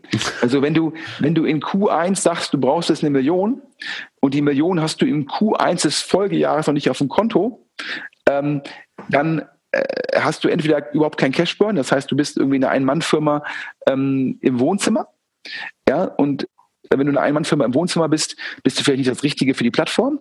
Ähm, oder aber ähm, du hast einen Cashburn und dann ist es meistens so, wenn du dann eine lang keine Finanzierung eingesammelt hast, ja, dann gibt es sich meistens eine Jahre später nicht mehr. Mhm. Also daher, das ist übrigens auch ein Riesenproblem ähm, in dem Modell. Denn Firmen, die an die Börse gehen, so ein, so ein Börsengang vorzubereiten, einzureichen, ein Roadshow, das dauert ja. Das nimmt man meistens nicht wahr, weil man in der Öffentlichkeit ja immer nur sozusagen das Ende des Prozesses wahrnimmt. Ähm, aber für viele äh, stark wachsende Technologiefirmen, die haben ja eigentlich gar nicht die Zeit, sondern die, die machen, die reden halt drei, vier Wochen mit VCs und im besten Falle ist es von Anfang bis Ende sind drei Monate vergangen. Also von, ich habe mich entschieden, ins Fundraising zu gehen, bis ich habe sozusagen das Geld auf dem Konto. Ja, teilweise auch schneller. Und das ist auch immer im Rahmen von solchen Mini-IPOs gar nicht nachbildbar. So. Und deshalb glaube ich halt, per se kann man darüber diskutieren, ja, ähm, ähm, ist sozusagen so eine Zweitwährung die richtige Lösung, um das Henne- und Ei-Problem bei Marktplätzen zu lösen. Aber sogar, wenn ich die These in den Raum stelle, dass das dafür eine gute Idee ist, ist es auf jeden Fall von Neufund, haben sie sich entschieden, das Anreizsystem sozusagen auf der falschen Seite anzusetzen. Hm. Äh, vielleicht mal äh, wir haben jetzt relativ oft über das Thema Mini-IPO geredet, ja, und im, im, Kontext jetzt von sehr frühphasiger Finanzierung. Siehst du denn da einen Markt, sagen wir mal, nicht frühphasige Mini-IPOs, sondern sagen wir mal nur, nur die Hürde von dem, wie es jetzt IPOs gibt, ein Stück weiter runterzunehmen? Ist das dann ein Problem, das gelöst werden könnte oder ist da der Markt nicht groß genug? Also so klassische Series C-Finanzierungen, wo es schon Companies gibt, wo die, die auch schon etwas größer sind und auch schon Geschäftsmodell haben, dass man da die Hürde runtersetzt. Ich sage jetzt nicht, dass es was für Neufand ist, aber es ist gegebenenfalls ja was, ähm, wo es einen Markt für geben würde. Also ich glaube, generell ist es, wäre es klüger gewesen, von Neufund zu sagen, ich gehe auf Growth Equity Runden. Mhm. Ähm, ich ermögliche die Handelbarkeit von ESAP-Anteilen. Mhm. Also sprich nicht nur Primary, auch Secondary. Mhm. Ähm, aber auch da, und es ist ja ganz lustig, ja, ähm, ähm, dann spricht man halt mit Leuten, dann sagen, sagen aber auch äh, die, die, die deutschen Gründer von Unicorns, ja, aber ich möchte aktuell meine Quartalszahlen, will ich eigentlich nicht veröffentlicht wissen, dann sieht meine Konkurrenz genau, was ist meine Marketingquote, dann sieht meine Konkurrenz genau, habe ich in dem Quartal mal irgendwie mehr Marketing Druck erzielt, um die aus dem Markt zu drängen und bin dann defizitär geworden. Ähm, ist ja teilweise auch strategisch viel angenehmer, wenn die Konkurrenz nicht weiß, ja, ist das gerade, ähm, verdiene ich gerade Geld oder gebe ich gerade Geld aus, um die Konkurrenz sozusagen, ähm, ja, um die durch Signaling, indem ich sage, hier, ich kann es mir leisten, ja, ähm, um denen halt ihre nächste Finanzierungsrunde kaputt zu machen. Ähm, das sind ja alles diese Vorteile, äh, die man als private Firma hat. Und ähm, deshalb hatte ich damals im Rahmen, ich hatte ja auch schon letztes Jahr, übrigens Finance Forward heißt der, das ja, ORM, ja, genau. ähm, äh, Finanzableger, ähm, hatte ich ja schon mal einen längeren Artikel geschrieben, den können wir vielleicht auch hier verlinken. Mhm. Ähm, und in, in, in, der Recherche dazu hatte ich ja auch mit, mit den mit, mit, mit Growth Equity Investoren und mit Gründern von solchen Firmen gesprochen. Und keiner wollte das. Die haben gesagt, wenn wir soweit sind, machen wir einen IPO. Aber es gibt für uns keinen Grund, sozusagen da noch eine Zwischenform da einzuziehen. So. Und wenn ich ein IPO mache, haben die mir gesagt, dann gehe ich an einen Börsenplatz, der positives Signaling hat. Es gäbe keinen Grund, warum soll ich mit meiner Marke, haben die mir gesagt, ja, mich auf eine andere Marke setzen, die viel, viel schwächer ist als meine. Also anders ausgedrückt, wenn dann mal ein Get Your Guide an die Börse geht, wenn dann mal ein Flixbus an die Börse geht, wenn also sozusagen die deutschen Unicorns an die Börse gehen, warum sollen die dann auf einen, auf einen Marktplatz setzen, der nicht bewiesen ist? So. Ja, das macht halt keinen Sinn. Das ist ja auch, deshalb ist es ja auch so schwer, sozusagen Bestandsbörsen anzugreifen, wenn man nicht selbst sozusagen über gewisse strukturelle Vorteile verfügt. Also ich glaube, es gibt in den USA durchaus Handelsplätze für Anteile, wo dann halt Fonds, Investmentbanken beteiligt sind. Aber die schließen sich halt so zusammen, dass sie einen Großteil des Liquiditätsproblems ja schon mit dem Staat sozusagen gelöst haben. Aber sozusagen aus dem Nichts heraus das zu machen, halte ich halt für extrem schwierig. Das heißt, wenn du mich jetzt fragst, ich habe ja schon gesagt, ich glaube, die falsche Seite, das Anreizsystem von Neufund, die Handelbarkeit macht keinen Sinn. Ich als Neufund hätte eher gesagt, kann ich mit meiner Technologie, mit meiner Plattform, kann ich da Bestandsbörsen helfen, potenziell Transaktionskosten geringer zu machen und damit nochmal ein Segment an, an Mini-IPOs zu erschließen. Ja, aber zusammen mit den Plattformen. Das alleine zu machen, ähm, es ist ein dickes Brett und ich sage jetzt mal so provokant, ähm, an dem dicken Brett, da bohrt Neufund jetzt seit, ähm, seit über zwei Jahren und äh, das Brett ist immer noch dick. Sag mal, lass, doch, lass mal ganz kurz vielleicht nochmal so auf, auf, auf Neufund. Ähm, jetzt haben wir so ein bisschen darüber gesprochen, was sie anders machen. Ne? Also sie versuchen, ähm, ähm, also sie haben die falschen Anreizsysteme geschaffen und ähm, haben eine, eine Schattenwährung eingeführt und, und ähm, machen ein paar andere Dinge auch noch anders. Jetzt haben wir gerade eine Situation, ähm, dass die BaFin sich zu den Kollegen geäußert hat und nicht das erste Mal, sondern es gibt da durchaus eine Historie. Ich glaube, aus dem aus der Anfangszeit aus 2017, als sie mit dem ähm, äh, Fifth Force, mit der Fifth Force GmbH da irgendwie auch versucht haben, ein äh, ETO zu machen äh, und die BaFin dann gesagt hat, die Mindeststückelung muss von 500 auf 100.000 angehoben werden. Damit waren die Kleinanleger raus. Das war sozusagen der erste ETO, glaube ich, für ähm, für Neufund selber, der irgendwie nicht so richtig durch die Tür ging, wie man sich das vorgestellt hat? Ja, also der, der Hintergrund ist der, also Neufund wollte zu Anfang Jahr, Ende 2017 ist man ja in die Öffentlichkeit gegangen, hat dann äh, diverse Firmen, ich glaube sieben oder acht vorgestellt, du hast davon mhm. ja schon ein paar genannt. Mhm. Ähm, parallel hat man ähm, mit der BaFin gesprochen. Man hat ja auch, glaube ich, der Frank Thelen, der über Freigeist ähm, in ähm, Neufund beziehungsweise in die Fifth Force GmbH beziehungsweise gibt es jetzt neue Holding Liechtenstein investiert ist. Ähm, der, ähm, der hat ja in der Süddeutschen gesagt, Transparenz, reguliert und so weiter. Ähm, die BaFin hat dann gesagt, gegeben die Voraussetzungen, die da Neufund schaffen will, bedarf es halt mindestens ein Investment von 100.000 Euro pro Anleger. Mhm. Meines Erachtens äh, Abstand die cleverste Herangehensweise, denn ähm, je höher das Investitionsvolumen ist, desto mehr kann ich davon ausgehen, ähm, dass A, jemand weiß, was er tut, denn irgendwoher muss das Geld ja kommen. Und B, dass er sich mit dem Investment beschäftigt, denn die meisten Leute, die da Geld haben, wollen das Geld ja auch behalten. Ja, ähm, und wenn du jetzt, sagen wir mal, 250.000 Euro investierst und nicht zweieinhalbtausend Euro, dann bist du auch bereit, dich so ein bisschen einzuarbeiten. Ja? Das heißt also, eine, meines Erachtens eine kluge Vorgehensweise der BaFin. So. Dann hat Neufund selbst versucht, also Neufund Fifth Force GmbH, Geld aufzunehmen, hat dann damals mit diversen VCs gesprochen, ja, unter anderem mit äh, mit Cherry, das ist ein Berliner Fonds, das haben wir damals die General Partners von dem bestätigt, ähm, dass ihnen ein Investment in die Fifth Force GmbH angeboten worden ist. Ist auch mit Atomico gesprochen worden, ähm, einem der führenden europäischen Investoren. Und die haben dann alle abgewunken. Das heißt, die wollten da nicht rein investieren. Wenn man mit den meisten VC spricht, auch kein Wunder, weil die sagen ja nicht Handelbarkeit, it's a feature, not a bug. Die sagen ähm, zur Selektion, die wissen ja genau, wen sie vorher gesehen haben, wer dann, wer dann auf den Plattformen auftaucht. Und ähm, die wissen auch, wie schwer es ist, so einen Marktplatz in die Gänge zu bringen. Und Neufund hatte ja gar nichts. Auf jeden Fall haben die alle abgesagt. Und ähm, dann ist das Problem der adversen Selektion, ja, hat dann sozusagen letztendlich hat das Neufund an sich selbst bewiesen. Denn dann hat man sich entschieden, dass die Fifth Force GmbH, äh, die Betreiberin von Neufund, selbst ein ITO auf der Plattform macht. Also für alle Hörer. Vorher haben alle Wissenden gesagt, das wollen wir nicht. Und dann versucht man das Ganze über die Plattform abzubilden. Nur, dass die BaFin gesagt hat, mindestens 100.000 Euro. Und ähm, dann hat man, glaube ich, äh, welche Investoren man da gefunden hat, ja, das, kann, das weiß ich nicht, aber ich nehme an, dass es Investoren waren, äh, die sozusagen äh, neu nahestehen. Die hat man dann gefunden und hat dann, glaube ich, ähm, zumindest die, die Mindesthürde genommen. Aber ich glaube zum Beispiel, bestes Beispiel, wenn man, glaube ich, ah, äh, mehrere Hände voll von Investoren hat, ähm, das reicht halt nicht für Handelbarkeit von Anteilen. Ja, ähm, und ich glaube auch bis zum heutigen Tage werden die, wenn ich das richtig sehe, man möge mich da korrigieren, dann werden, glaube ich, die Anteile an der Fifth Force GmbH selbst oder an Neufund, um das mal ein bisschen plakativer zu sagen, nicht gehandelt. So.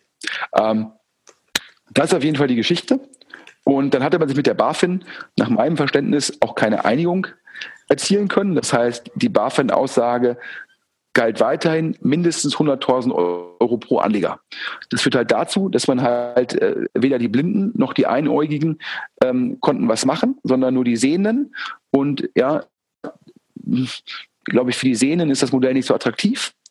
Und dann hat man sich entschieden, eine neue Holding zu machen in Liechtenstein und ähm, versucht halt jetzt über den Standort Liechtenstein, wo ähm, nach meinem Verständnis auch der Herr Eggert ähm, äh, glaube ich, im Hauptjob ähm, Equity-Partner bei der Berliner Rechtsanwaltskanzlei ähm, Lacour. Äh, der ist der CEO von dieser Neufund Holding in Liechtenstein. Der ist übrigens auch Gesellschafter selbst und meines Erachtens berät er auch Neufund rechtlich und ist, glaube ich, auch ähm, mit der Gründerin von Neufund irgendwie gut bekannt. Das heißt, der Mann hat irgendwie ähm, ja, äh, diverse Rollen. Diverse Rollen. Ich, habe, ich hätte gesagt, mehr, mehr Hüte auf als ich Finger an einer Hand. ähm, und jetzt hat man halt sozusagen, jetzt bietet man gerade wieder ähm, ein, eine Firma an unter der Thematik, ähm, da steht dran Liechtenstein Offering. Wahrscheinlich, wahrscheinlich die meisten Leute, die, sich mit, die dann auf die Neufund-Webseite gehen, können das gar nicht einschätzen. Ähm, also sozusagen ähm, nicht von der BaFin abgesegnet, denn das ist ein Deutschland-Offering und das ist es halt nicht. Und Frank Thelen, wie gesagt, über Freigeist in die Firma investiert, also in die Betreiberfirma investiert, hat dann auf zuerst auf Twitter, später auf LinkedIn ähm, über diesen ETO gesprochen. Ja, ob er ihn beworben hat, äh, ja, das müssen dann irgendwann Rechtsanwälte beurteilen. Ähm, und daraufhin hat die BaFin gesagt ähm, in der Pressemitteilung, dass hier ähm, der Verdacht sozusagen vorliegt, dass sozusagen da etwas angeboten wird ohne Prospekt.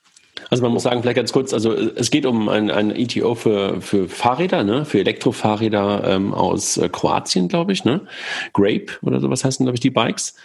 Und ich habe auch nur so Videos gesehen, in der Tat, ähm, wo, wo ähm, der, der erwähnte Frank Thielen irgendwie drauf war ähm, und äh, wo dann klar wurde, okay, da fährt jemand mit dem Fahrrad durch die Gegend und äh, zeigt mir, äh, wie ich ähm, über, über Neufund ähm, jetzt Anteile sozusagen daran kaufen kann. Und was ich dann danach gesehen habe, in der Tat, äh, was du gerade beschreibst, dass es dann eine Meldung von der BaFin gab, ähm, was ehrlich gesagt relativ selten ist. Ne? Also die BaFin macht natürlich relativ häufig irgendwie auch Meldungen, aber Meldungen zu äh, bestimmten Unternehmen, äh, wo sie das Schwert rausholt und sagt, ey, äh, da passiert gerade etwas, was wir nicht wollen, ist in der Form schon relativ, relativ selten. Ne? Also, Absolut. Und meine, meine BaFin-Quellen sagen mir halt, dass es da echte Verärgerung auf Seiten der BaFin ist, muss man sich auch vorstellen. Ich glaube, dieses Twitter-Video war online und ich glaube, dann am Abend kam die BaFin-Pressemitteilung. Mhm. Ähm, das zeigt dir halt, dass die BaFin da, glaube ich, äh, ich glaube, äh, Frank Thelen hat, ähm, würde wahrscheinlich sagen, da gab es nur äh, kommunikative Missverständnisse. Ich glaube, aus der BaFin-Perspektive, wenn es das nur wäre, hätte man keine Pressemitteilung rausgegeben. Ähm, und auch da, dieses Angebot, ja, da gibt es kaum Informationen zu, damit, womit ein seriöser Anleger beurteilen könnte, a, welche Zukunftsaussichten hat die Firma, b, ist die Bewertung gerechtfertigt. Denn ich glaube, die Pre-Money-Bewertung, ähm, ich glaube, 45 Millionen Euro. Ähm, mhm. Und da muss man ähm, ganz klar sagen, ähm, auch das unterscheidet dann die, die, die Logik. Äh, das ist ja letztendlich, ähm, wer legt eigentlich die Bewertung bei Neufund fest? Also wenn ich an die Börse gehe für die Hörer, gibt es meistens eine sogenannte Bookbuilding-Spanne. Dann gibt es eine sogenannte Roadshow, wo mit institutionellen Anlegern gesprochen wird, die sagen, wo sie den Kurs sehen, entweder fällt er dann in die Bookbuilding-Spanne oder aber er ist drunter oder er ist drüber bei größerer Nachfrage. Das heißt, der Markt bestimmt im gewissen Rahmen ähm, die sogenannte Bewertung. Und ähm, dann gibt es auch immer dieses sogenannte Underpricing, damit halt die institutionellen Anleger überhaupt ein Interesse haben, mit ihren Informationen den Preis zu bestimmen. Denn in der Sekunde, wo es kein Underpricing gibt, ist immer die Frage, wo ist der Anreiz beim Börsengang zu zeichnen? Und das ist sozusagen der finanztheoretische äh, Erklärungsansatz, um zu sagen, es braucht immer ein bisschen Underpricing. Mhm. Dann gibt es ja in der Zwischenzeit die sogenannten Direct Listings, mh, bekannt geworden jetzt nochmal durch Spotify ähm, oder auch durch Slack, wo halt letztendlich Angebot und Nachfrage äh, über Algorithmen gematcht werden, um so einen effizienten Preis zu finden. Ähm, Google ist damals äh, im Auktionsverfahren an die Börse gegangen. Ähm, aber auf jeden Fall gibt es immer, wird der Preis festgelegt, ein bisschen auf Angebot- und Nachfragebasis. Der Markt reguliert das.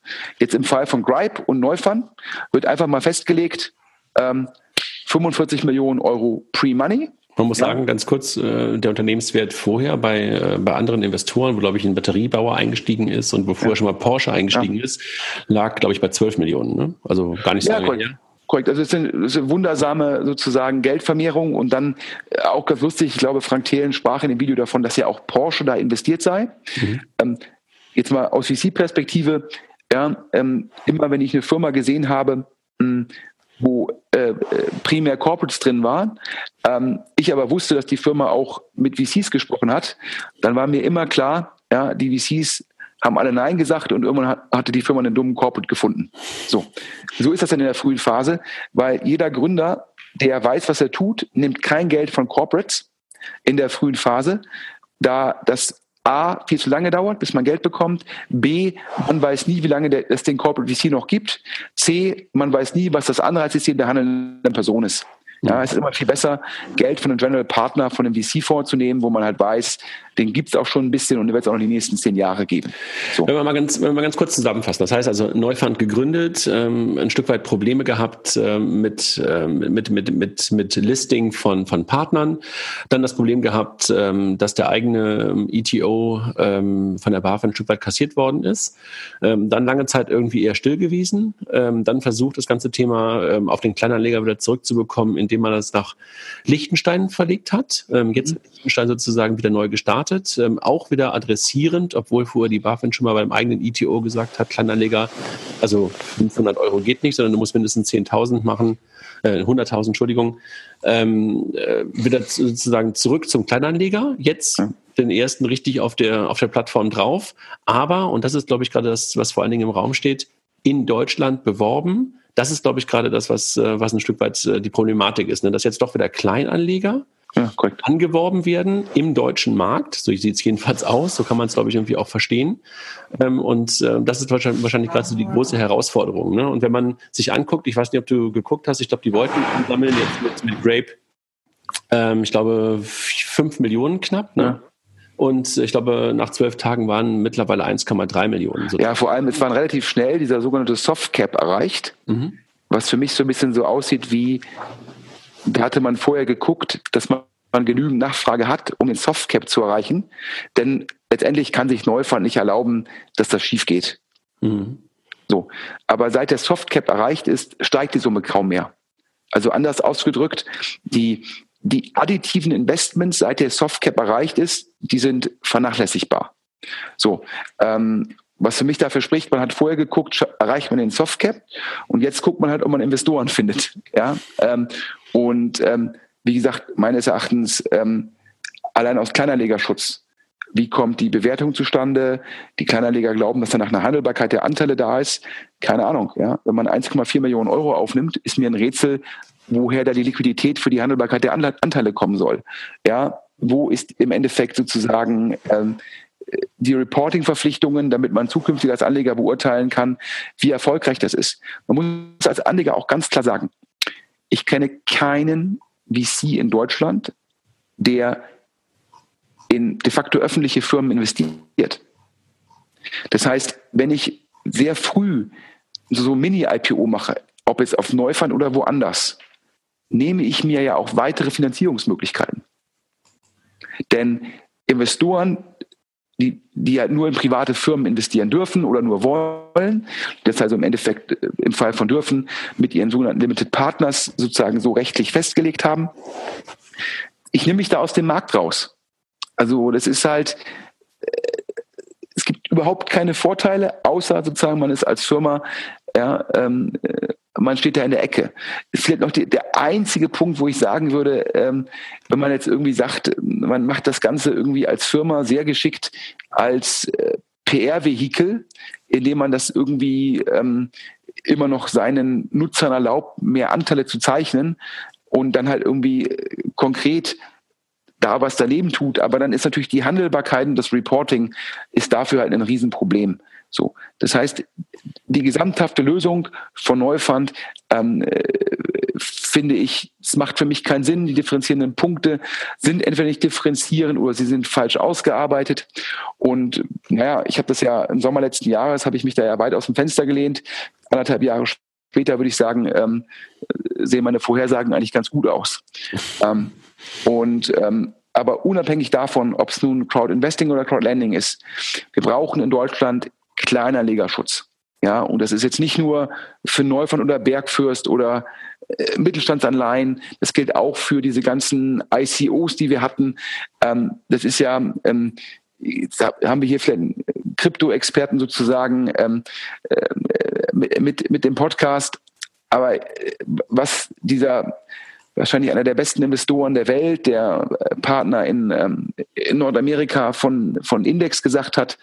Letztendlich hat er gesagt, ja, Krypto, Blockchain, ähm, hat der gesagt, solange sich daraus kein einzigartiger Kundenvorteil ablassen, ab, ableiten kann, sehe Index keinen Grund, in so etwas zu investieren. Ähm, und das ist ja bis zum heutigen Tage für mich die Frage, wo ist jetzt eigentlich der Kundenvorteil? Ja, wo ist es das, wo wirklich die Blockchain-Technologie dazu führt, dass da A, ein Kundenvorteil entsteht und B, aus Anlegerperspektive extrem viel Firmenwert geschaffen wird. Ja, denn sicherlich kann die Blockchain manche Prozesse effizienter machen, aber dann ist man halt letztendlich, äh, hilft man halt Prozesse effizienter zu, zu machen. Das ist, kann man vielleicht manche IT-Firmen mit aufbauen, aber meistens entsteht der Firmenwert, großer Firmenwert dazu, dass man äh, Kundenzugänge kontrolliert. Ja. Im Consumer-Bereich reden wir immer über GAFA, die halt äh, Amazon, Apple, Facebook und Google, die top of the funnel sind. Im Enterprise-Segment reden wir über Leute, die halt direkt an die Kunden Software verkaufen, die schwer austauschbar ist, weil ist irgendwie, muss man die halbe Firma neu trainieren oder hat man sehr hohe IT-Wechselkosten. Also SAP, und, Salesforce und dergleichen, ne? Mhm. Korrekt, ja. Äh, Gibt es ja, glaube ich, auch nochmal im, im kleineren. Mhm. Und dadurch hat man halt geringe Churnraten. Ja, das Ganze dann als Subskription, hohe Vorhersagbarkeit. Aber mir hat bisher noch keiner erklären können, ähm, warum das jetzt bei Krypto, wie, wie das, warum das bei Krypto und Blockchain der Fall sein soll. Und ähm, auch da habe ich ja, glaube ich, schon in der Öffentlichkeit vor zwei Jahren gesagt, da bin ich mehr als skeptisch. Und ähm, ja, also daher ähm, glaube ich, dass dieser Kleinanlegerschutz, der meines Erachtens auch im Falle von Neufund greifen sollte, der sollte auch natürlich greifen bei diesen ganzen ICOs mhm. und so weiter. Bist du, bist du überrascht, Sven, äh, dass nicht mehr, ich sag mal, Bitcoin-basierende Modelle auf das, auf, auf das Produkt draufgegangen sind, also auf Neufund draufgegangen sind? Weil da sieht man ja gar nichts. Ne? Also wir haben jetzt über ein paar gesprochen, Brille 24 und sowas, die da möglicherweise mal draufgehen wollten. Jetzt ist es ein Fahrrad, ähm, aber es gab ja eine ganze Menge auch an Modellen, die eigentlich dann auch sehr nah an dem Vorteil, also dem Bitcoin und äh, ja. Entschuldigung, an dem, an dem Blockchain-Vorteil ähm, dran sein sollten. Bist du überrascht darüber, dass da keiner drauf ist? Naja, ich glaube, es äh, äh, ehrlich gesagt, äh, die, die es können, können es auch ohne Neufund. Mhm. Also sprich im Endeffekt. Eigen, die machen ihren eigenen ICO. Korrekt. Also ich glaube halt einfach unter uns, dass, ähm, naja, also wenn du jetzt, du bist jetzt irgendwie Krypto, ich würde jetzt bösartig sagen, du würdest wahrscheinlich sagen Unternehmer, ich würde wahrscheinlich sagen äh, Grauzonenanbieter. ähm, und ähm, dann guckst du dir halt an und denkst irgendwie, okay, die neuen Kollegen haben mit ihrer, ihre gesamte Plattform hat irgendwie so ein, also aus der neuen Perspektive, dieser zweiten Perspektive, hat so eine Market Cap von drei Millionen. Ja, das strahlt dann für dich sozusagen als Crypto King, ja, wahrscheinlich nicht genügend Signaling aus, damit du sagst, ja, mein, mein ETO, ICO, den mache ich jetzt über Neufund, sondern dann denkst du dir halt, ich naja, Jungs, ja, nach dem Motto, ähm, äh, äh wenn, ja, wenn ihr, wenn, sozusagen, ja, wenn ihr eure, wenn, wenn euer eigenes Essen nicht genießbar ist, ja, äh, dann will ich es auch nicht haben, ja. Ähm, also ich glaube, das ist da die Problematik. Okay. Der Ver Vergleich habe ich verstanden. Fast schon ein extra Podcast, das Thema.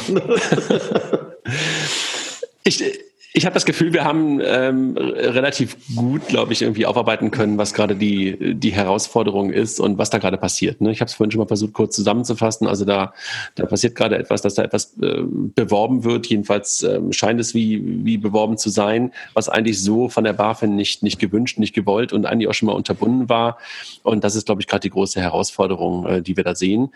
Ich bin überrascht, ehrlich gesagt, dass momentan keiner dazu was sagt. Also ähm, ich bin jetzt froh, dass wir immer was dazu sagen äh, mal gucken, wie das im Markt ankommt. Ob ja, ich glaube, wenn man sich geschwiegen wird oder ob das dann nochmal jemand ja. war. Ich glaube, wenn man sich, wenn man sich kritisch zu Neufund äußert, mhm. ähm, dann äh, wird versucht sozusagen, ähm, ja, dann versuchen Leute diese kritischen Äußerungen zu unterbinden, entweder mit direktem oder indirektem Druck. Ähm, und man muss ja auch sagen, dass halt generell viele Medien mit Frank Thelen letztendlich ähm, ja, ich würde nicht sagen, ein gutes Geschäft machen, aber ähm, er liefert halt ähm, Content ähm, und viele Medien finden natürlich dann auch die, die Interviews mit Frank Thelen oder die Berichterstattungen halt sehr vorteilhaft.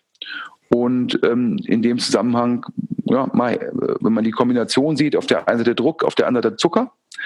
Ähm, also ähm, für das meines Erachtens dazu, und Peitsche, wie man so schön sagt. Ja, ja Zuckerbrot und Peitsche mag das ein Erklärungsansatz sein. Ähm, Mai ist ja letztendlich, ähm, gab ja auch mal einen Neufund-Podcast, äh, wo ich mich vielleicht mit, mit, einem Wort zu sehr aus dem Fenster gelehnt habe.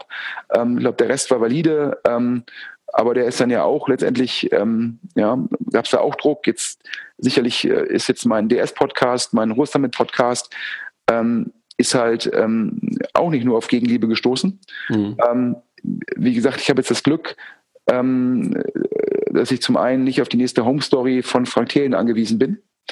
Ähm, und zum anderen äh, bin ich sicherlich jemand, der, weil es irgendwie äh, Maschinensucher läuft, sicherlich gut und auch ein, zwei andere Themen von mir sind gut gelaufen, dann kann ich es mir auch leisten zu sagen, ja, ich, ähm, ich gönne mir mal einen guten Anwalt, ähm, damit halt im Endeffekt ähm, meine Inhalte auch online bleiben.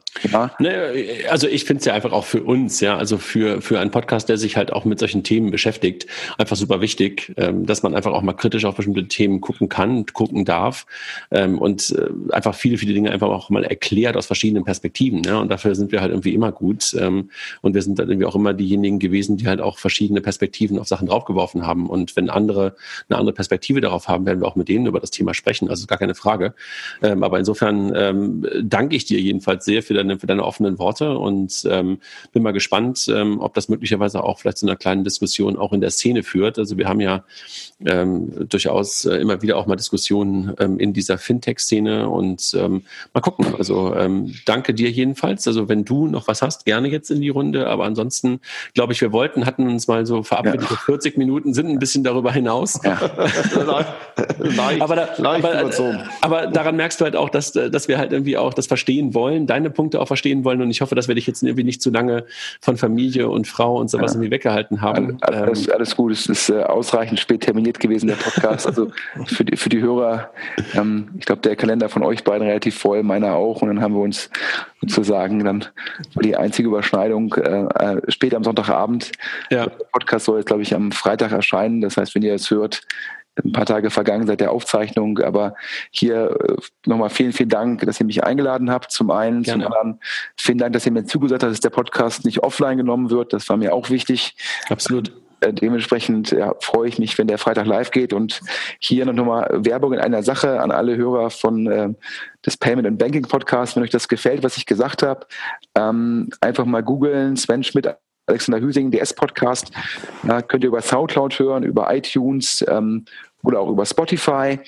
Ähm, und wir, werden ihn, wir werden ihn verlinken. Also wir werden in ja. den Show Notes darauf verlinken, ähm, weil, ja. wie gesagt, kann ich ihn auch sehr empfehlen. Natürlich äh, ein Stück weit breiter als das, was wir bei Payment und Banking machen, äh, aber gleichzeitig halt auch immer sehr kurzweilig mit euch beiden.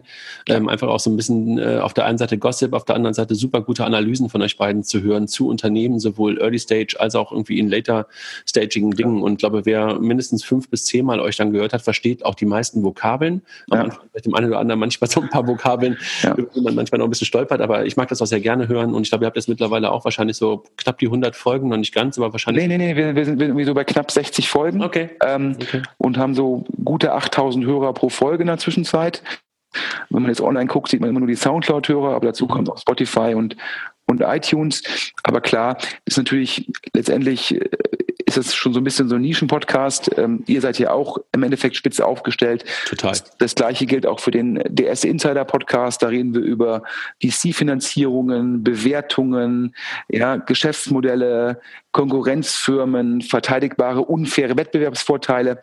Ähm, und das halt meistens sozusagen äh, schon Modelle, die der Alexander und ich verstehen. Das heißt, ähm, jetzt vielleicht nicht immer so die tiefsten Fintech-Modelle und vielleicht auch nicht immer die tiefsten Enterprise-Modelle, weil es jetzt auch nicht so mein, nicht so der Fachbereich ist. Und im OMR-Podcast, wo ich Stammgast bin, da sind die Themen dann meistens so ein bisschen breiter und der Philipp Westermeier passt auch immer auf, dass sozusagen äh, ich jetzt nicht so viele sozusagen Anglizismen um mich ja, um mich werfe, damit halt auch sozusagen ähm, die Breite des Podcasts, die auch dann teilweise irgendwie ist ja auch Dieter Bohlen, ja, und ähm, dann komme ich äh, zu solchen Themen, das ist natürlich dann auch teilweise die. Komm, AKK war schon da und Matthias Döpfner, also da waren schon richtig. Äh, Korrekt. Ja, das, das, muss man, das muss man wiederum sagen, ähm, das ist äh, vielleicht jetzt für die Hörer, ähm, der Philipp Westermeier und der Matthias Döpfner, der Vorstandsvorsitzende von Axel Springer, machen im Jahr, glaube ich, dreimal einen Podcast, wo sie zu Axel Springer ähm, Gäste für einen Abend einladen. Das ist ein Podcast, der wird moderiert von den Westermeier und von den Döpfner und hat, glaube ich, vier, fünf Gäste. Und das wiederum ist nochmal äh, letztendlich eine Sonderausgabe des UMR-Podcasts. Da letztes Mal auch unsere, ähm, wir sind ja bei Payment und Banking ja, sechs Leute ja. und Miriam ist ja auch eine von Payment ja. und Banking. Miriam Wohlfahrt war letztes Mal auch dort. Also Co korrekt. korrekt, das war dieser Unicorn-Podcast. Ähm, ansonsten der OMR-Podcast ist meistens äh, Philipp Westermeier ähm, empfängt einen Gast. Ähm, das ist der Standard und wie gesagt, so sieben bis acht Mal im Jahr ähm, bin ich da als Stammgast da mit dann Themen, äh, die entweder ja, breiteren Massenmarktinteresse finden oder halt auch, wo ich dann letztendlich so einen, ja, äh, ja, einen, einen Ritt durch die Themen habe und versuche, das dann auch plakativ zum Ausdruck zu bringen, ähm, wie jetzt beim Ruhr Summit, wo ich sicherlich auch äh, manche Themen mir sehr am Herzen lagen. Und äh, ich glaube, äh, du hast es ja getwittert, ähm, wo ich jetzt vielleicht für den, für den Ersthörer ähm, durchaus ähm, sozusagen man Sorge um meine Gesundheit haben kann. ich, ich, glaube, du hast dich aber hoffentlich nachher auch gut mit dem Kollegen von Home24 noch aus ja, man muss ja also sagen, ähm, der Mark Appelhoff von Home24, für die Hörer, die es nicht einordnen können, wo ich inhaltlich zum Börsengang eine andere Auffassung habe als der Mark, muss ich sagen, der Mark Appelhoff äh, auch wenn wir, wie gesagt, zum Home 24 nicht in allen Themen einig sind, ähm, ist sehr souverän ähm, und äh, extrem umgänglich und ähm, in, in, kannte ihn auch schon vor Home 24 und äh, kann nur sagen, dass das ähm, also äh, top, äh, wahrscheinlich, äh, Mark Abloff ist glücklich verheiratet, meine Schwester auch, aber ich sage immer so ein bisschen überspitzt, ich hätte jetzt kein Problem, Mark Abloff mit meiner Schwester zu verheiraten. ähm, ich sage jetzt mal anders ausgedrückt, ähm, ja, also ähm, Frank Thiel würde ich jetzt meiner Schwester nicht verheiraten wollen. So, das war ein Schlusswort. Ich danke euch sehr für, für diese sehr kurzweiligen anderthalb Stunden. Ähm, äh, du bist herzlich eingeladen, Sven, irgendwie auch jederzeit habe ich dir ja schon gesagt, auf unsere Konferenz, wenn du mal Lust und Zeit hast, ähm, schick dir nochmal die Termine und ähm, ob auf Bühne oder im Publikum, aber selbst wenn du im Publikum bist, wirst du wahrscheinlich irgendwie auch deine Airtime haben, äh, könnte ich mir gut vorstellen. Selbst bei solchen Themen, wo du sagst, du bist kein Experte, äh, kann ich mir dann doch gut vorstellen, dass du durchaus eine Meinung hast. Ja, schon mal vielen Dank und ich hoffe, dass hier für eure Hörer ähm, ich, ich, heute Abend äh, sozusagen habe ich versucht, mich zu mäßigen, ähm, weil das ja schon für mich ist Kleinanlegerschutz ein wichtiges Thema und die Thematik Crowdfunding, Crowdlending, Crowdinvesting ist jetzt auch, äh, glaube ich, erfordert schon eine strukturierte Auseinandersetzung und äh, wenn es die, die Hörer hoffentlich äh, hoffentlich hat es gefallen. Also auf jeden Fall ich sage ja beim DS-Podcast immer allen Hörern einen guten Wochenstart, weil wir immer Montag aufnehmen und Montag veröffentlichen. In dem Fall, ja, Freitag kommt die Veröffentlichung. Ich ja. wünsche allen Hörern ein gutes Wochenende. Dir auch nochmal und gute Nacht euch. Danke. Dank. Danke euch. Euch auch. Tschüss. Ciao. Ciao. Bye.